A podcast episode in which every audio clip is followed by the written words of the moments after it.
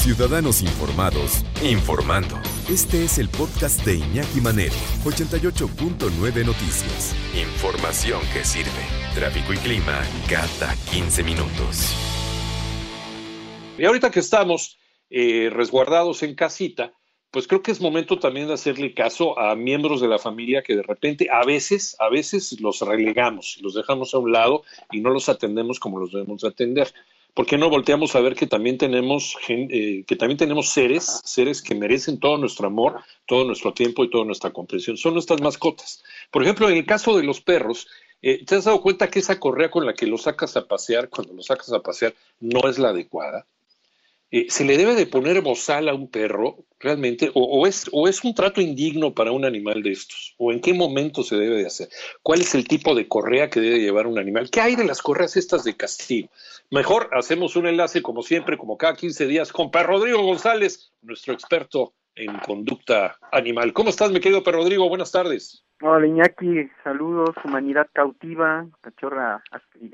Pues, vaya tema, curiosamente hay quienes ni siquiera saben qué tipo de collar o, eh, o correa o pechera, pechera o collar que uso. Pechera, sí. Eh, hay, hay que, bueno, pues eh, remontarnos a la historia, simplemente estos maravillosos animales, los perros han sido usados desgraciadamente en sus, en sus inicios para la guerra y ahí fueron usados con pecheras eh, y collares con ciertas eh, con ciertos objetivos sobre todo el, el de, pues el de combatir se les ponían collares y pecheras con picos para pues atacar al enemigo en las pecheras incluso se les ponían explosivos para explotar vivos una cosa muy lamentable abajo de los tanques de guerra. Se les ponían mensajes, incluidas también palomas mensajeras a sus costados para llevarlas de un lado a otro, arrastraban eh, armamento, alimentos, etcétera. Y ya en especialidades, bueno, podemos plantear eh, pues, perros de rescate, perros de trineo, eh, perros para lazarillos, de búsqueda, por ejemplo, los perros rescatistas acuáticos, eh, pues todas estas especialidades tienen un cierto tipo de este pues material, ¿no? De pecheras para cada una de sus especialidades en lo que nos toca como particulares, eh, pues bueno, tenemos que tener cuidado de no usar, por ejemplo, como bien mencionaba, cierto tipo de collares. Yo estoy completamente en contra de los collares de asfixia, que son los que comúnmente se recomiendan para entrenamiento, incluidos los, los que tienen picos y ya hoy en día lamentablemente eléctricos. Entonces, es muy importante saber qué usar dependiendo de las circunstancias.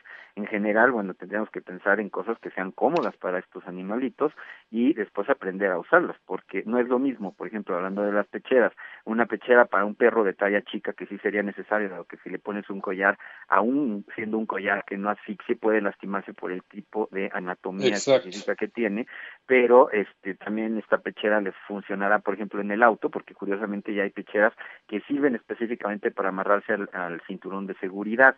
Eh, Por ejemplo, también hay unas pecheras para un deporte que es nuevo, que se llama canicross, que va eh, eh, con, con una correa pegada a tu cangurera y que tiene ciertas especificaciones eh, pues de uso. Entonces, eh, sobre qué, qué como particulares es recomendable, bueno, en principio, insisto, no usar de ninguna manera material que maltrate a nuestros compañeros canes.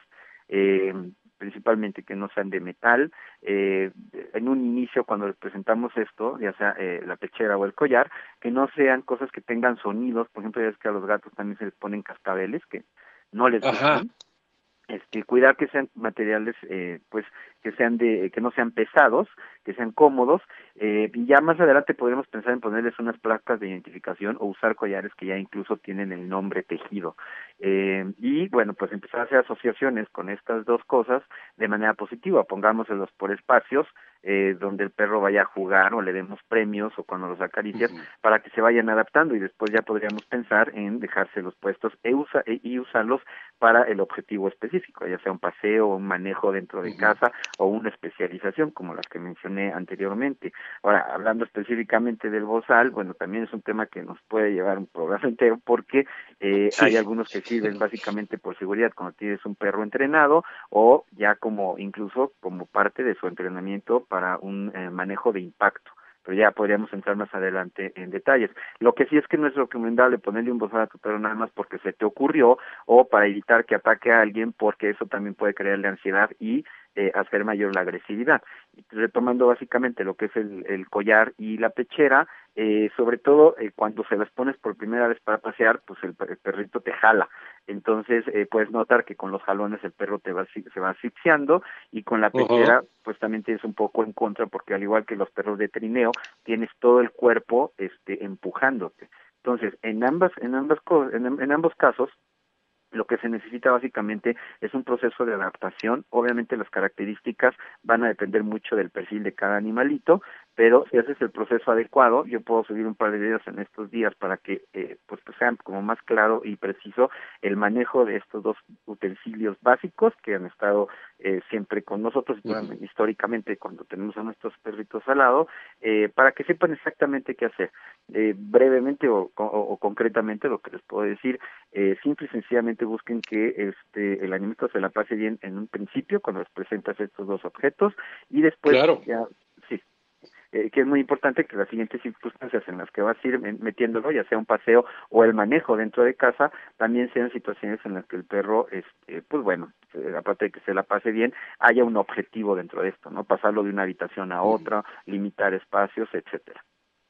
Sí, exactamente. Y creo que eso es parte del de, eh, proceso de, de, aprendizaje del perrito, ¿no? Cómo, cómo adaptarse y cómo acostumbrarse a una correa eh, y también, desde luego, la correa que no le haga daño, que no le afecte, eh, de, manera que cuando el perrito vea la correa, eh, en lugar de esconderse, ¿no? decir, ya llegó este con el instrumento de tortura, pues entonces se ponga a brincar y se ponga feliz porque sabe que va a tener un gran momento contigo en ese momento. ¿En dónde te encontramos, Perro Rodrigo? Estamos en YouTube como Perrisección 2 con número y en Facebook como Humanos Ladrando y Ladridos Ayudando 2 también con número.